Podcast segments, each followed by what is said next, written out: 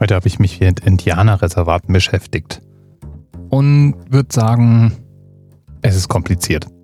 Zu kompliziert jedenfalls, dass ich mich da an einem Tag einlesen könnte.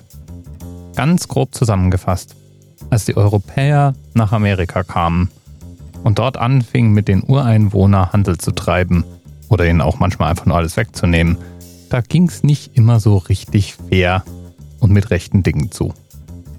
Soweit auch mein Kenntnisstand. Die meisten Native Americans, wie sie die Amerikaner nennen, starben damals innerhalb eines relativ kurzen Zeitraums. Entweder gewaltsam bei Auseinandersetzungen, oft aber auch, weil sie schlicht und ergreifend gegen die von den Europäern mitgebrachten Krankheiten nicht immun waren oder weil ihnen schlicht und ergreifend ein komplett anders lebender Menschenschlag nach und nach die Lebensgrundlage entzog. Übrig geblieben ist das, was wir heute noch Indianerreservat nennen – das klingt irgendwie so nett, so ein Indianerreservat, da klingt ja mit, dass für Indianer was reserviert war oder auch konserviert war vielleicht. Aber so fühlt sich das garantiert in den meisten Reservaten überhaupt nicht an. Und so fühlte es sich vor allem, als die meisten Reservate gegründet wurden, garantiert überhaupt nicht an. Viele zeitgenössische Berichte sprechen da eher von Lagern von Lagern, in die man nicht einfach mal so ein- und ausreisen durfte zum Beispiel. Manche dienten wohl eher so dem Zweck der Umerziehung, wenn man das mal romantisieren wollte. Andere waren einfach nur dafür gedacht, um Indianer so oder so einfach mal wegzusperren.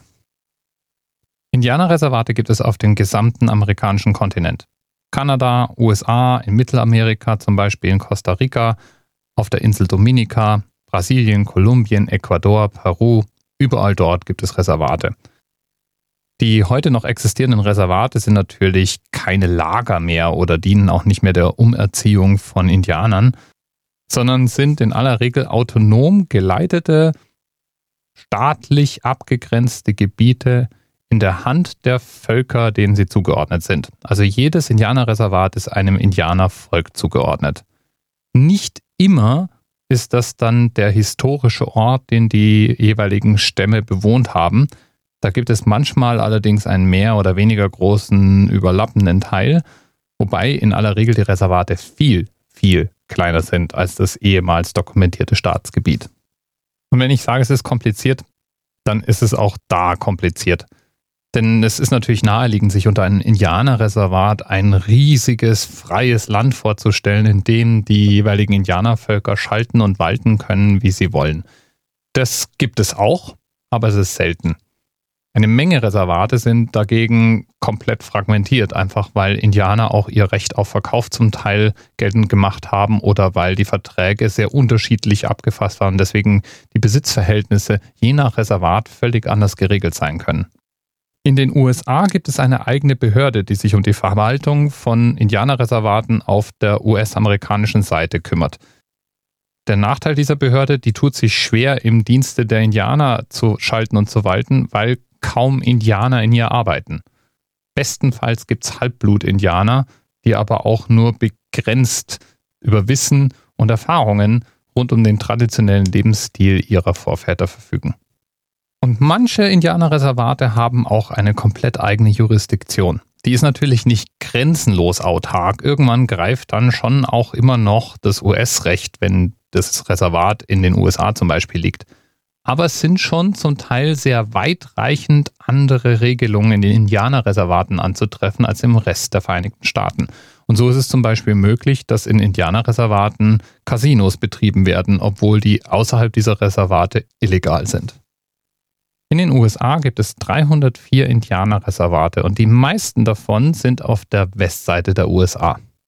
Das Reservat aber, das heute Themenanker der Sendung ist und auf das uns der Twitter-Nutzer Herr von Speck hingewiesen hat, ist das Shinnecock-Reservat, das eine der wenigen Ausnahmen ist, weil es im Bundesstaat New York liegt.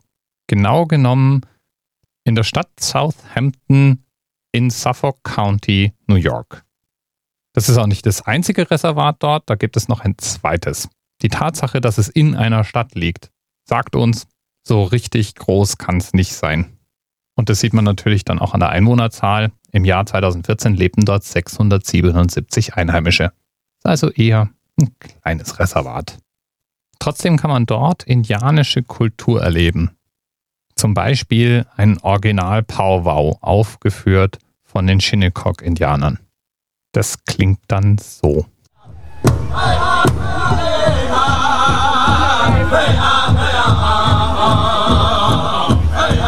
Und man sieht da einige indianisch aussehende, meist ältere Menschen in traditioneller Kleidung,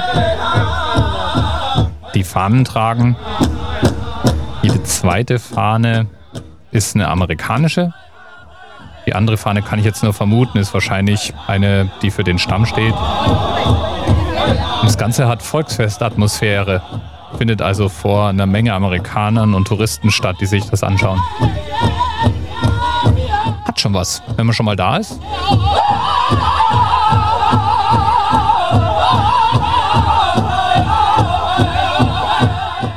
Bis bald. TMRS 10, 9, 8. The experience of 47 individual medical officers. Was hier über die Geheimzahl der Illuminaten steht. Und die 23. Und die 5. Wieso die 5? Die 5 ist die Quersumme von der 23.